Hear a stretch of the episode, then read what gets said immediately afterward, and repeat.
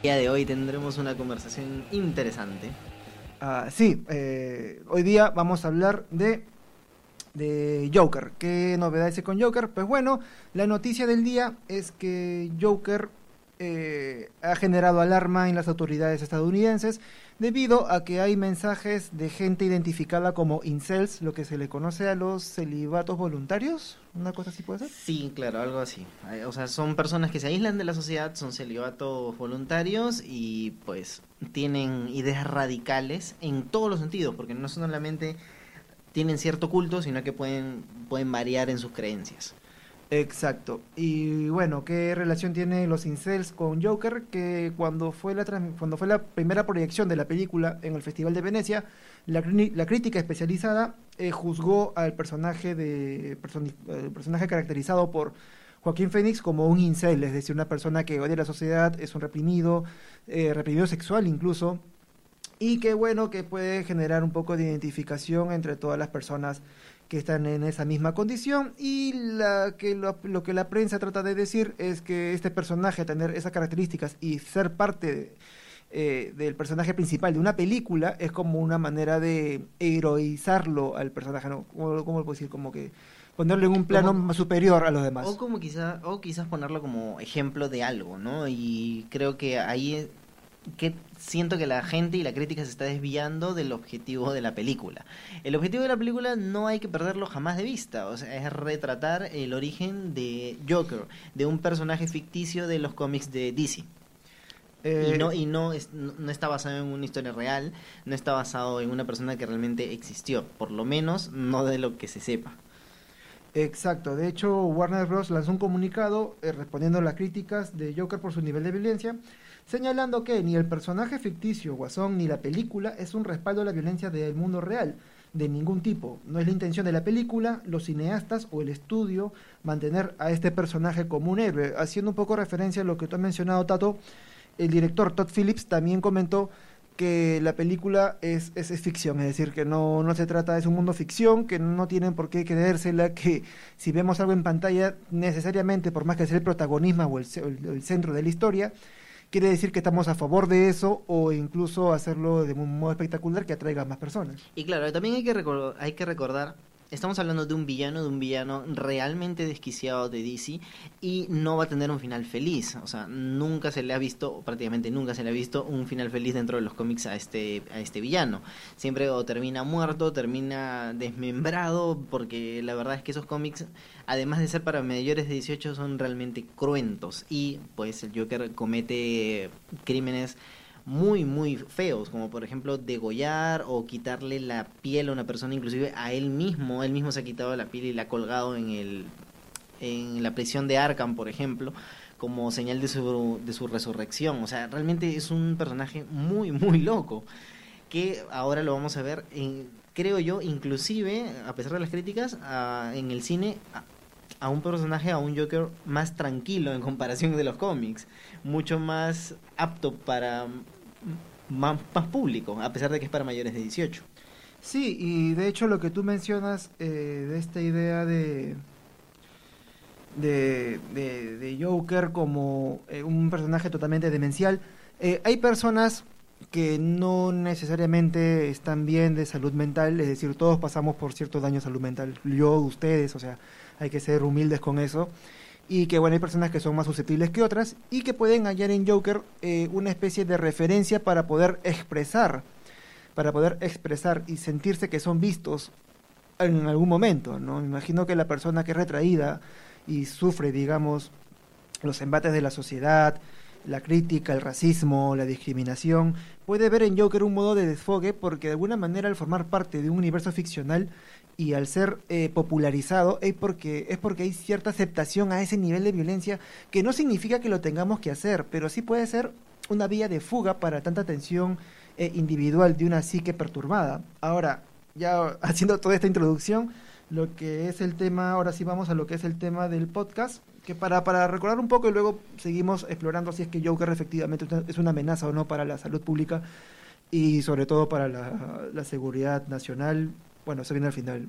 ¿Ibas a decir algo? ¿Sí, para eh, no, no, no, simplemente iba a introducir el tema que es los crímenes inspirados en el Joker, o sea, gente de verdad que ha cometido crímenes, pues, en, o que ha estado involucrado en, en temas policiales, tomando como ejemplo lo que ha retratado Joker sin estrenarse la película. Estamos hablando no que, ah, se va a estrenar la película, me vuelvo loco y hago estos crímenes. No, eh, no, están basados en los cómics, eh, mucho antes de que se estrene la cinta protagonizada por Joaquín Phoenix. Sí, de hecho hace más de 10 años. Y comenzamos con el primer caso. Christopher Clancy eh, se vistió como Joker y entró a su escuela, en un colegio ubicado en Clondalkin, en Irlanda, con seis bidones llenos de gasolina. Pues ¿para qué? ¿Cuál es su objetivo? Su objetivo fue incendiar la instalación. Eso fue en el 2009.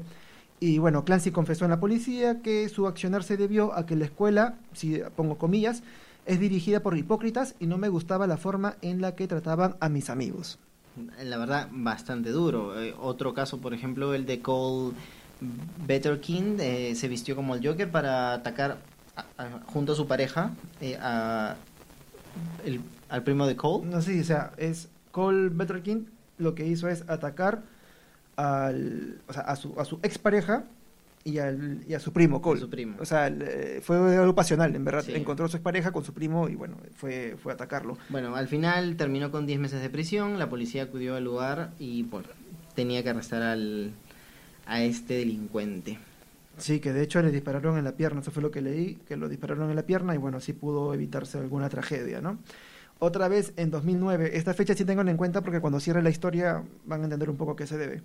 En 2009, un estudiante de la escuela estadounidense de South Vermilion High School eh, en Estados Unidos se maquilló como Joker, eh, como el Joker de Heath Ledger. Eh, tengan esto de atención. En el baño para luego atacar a su maestra. La docente pudo contener el ataque hasta que el estudiante fue detenida. luego la estudiante fue derivada a un centro de salud mental. Bueno, a finales del 2019, en el mismo año, el soldado Christopher Lannon se disfrazó de Joker y se metió a las instalaciones pues, militares de Fort Eustris y asesinó a gente y huyó junto a su novia en un vehículo. Al final fueron perseguidos y él lamentablemente murió en una balacera junto a su cómplice. No, no, no, la mujer fue, fue cómplice, pero fue detenida. O sea, fue detenida. La mujer sí sobrevivió. Claro, pero... Bueno, resultó siendo cómplice. Resultó siendo cómplice, exactamente. Y otra vez para acabar, a inicio de 2019 esta vez, eh, Kim de Helder eh, se disfrazó de Joker para atacar una guardería en Dendermonde, en Bélgica. Eh, el ataque resultaron dos bebés muertos y diez quedaron heridos de gravedad. Interrogado por la policía, King confesó ser fanático de Batman, el Caballero de la Noche. Su defensa legal señaló que sufría de esquizofrenia. Igualmente fue condenado a cadena perpetua. Y bueno, ¿por qué en el, 2009 pasó todo esto? Por El Caballero de la Noche, la película esta de Nolan. De Heath Ledger. Que de Heath Ledger, que es el nombrado mejor Joker de la historia por muchos críticos, pues se inspiró a gente desquiciada realmente para que cometa todos estos crímenes.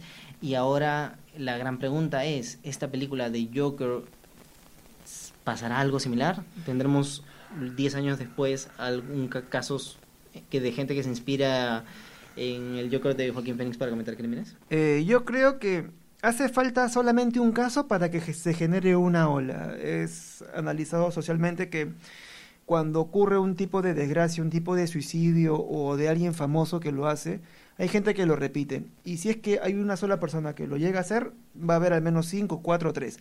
Ahora, que si va a haber alguien que lo haga, mm, yo creo que depende mucho del impacto que tenga la película sobre la psique de las personas.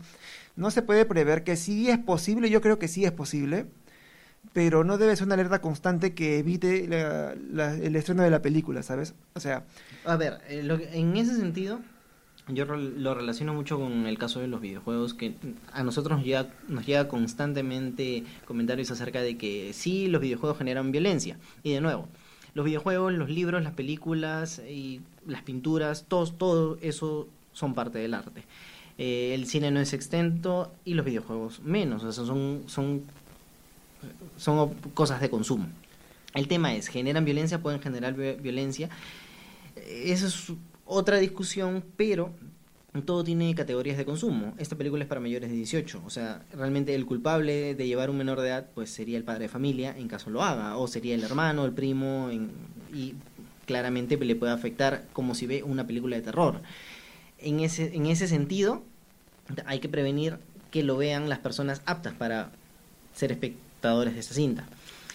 Ahora, sí podría, creo yo, afectar la psique de ciertas personas vulnerables eh, al, a, un, a seguir el ejemplo de Joker. Eso sí lo creo posible, pero eso escapa de las manos de la producción, eso escapa de las manos de los directores. Ya no es responsabilidad. Claro, ya no serían responsables ellos. Y, y, no, y no veo la, razón de hacer cargamontón contra la productora, o Warner, por ejemplo, ¿no? que ya sacó su comunicado. Ahora, de hecho, que el cargamontón sirve como publicidad gratuita, sí, de todas maneras. Sí, justamente estábamos conversando eso eh, a la hora del almuerzo el día de hoy y le comentaba a Andrés que creo que todo esto pues sirve de publicidad. ¿Por qué? Porque Joaquín Phoenix tranquilamente puede decir, mira, no quiero contestar eso y pasamos a la siguiente pregunta. Pero claro, pararse de una entrevista, irse a hacer un escándalo, pues también es publicidad para la película. Se habla más, se escribe más sobre esos casos extraordinarios previos al estreno y la gente tiene más expectativa de verlo. Yo siento que lo que se está formando es una especie de narrativa dentro de la película, ¿no? Como que ya ganas de generarle una leyenda, ¿no? Que Joker no solamente sea la película mejor hecha del Guasón hasta ahora, bueno, hay que verla para decir eso, pero sí darle que es la película que atemorizó a toda una nación, ¿no? Como que y es darle un valor extra cinematográfico y darle un valor social. Entonces, en ese sentido, creo que ya es, es un metadiscurso que escapa a la promoción de una película en Hollywood, ¿no? Ahora, pero mira, yo me quedaría mucho con la reacción de los primeros espectadores, que fueron eh, los asistentes al, al, Festival de Venecia. Exactamente, al Festival de Venecia. ¿Por qué? Porque es un...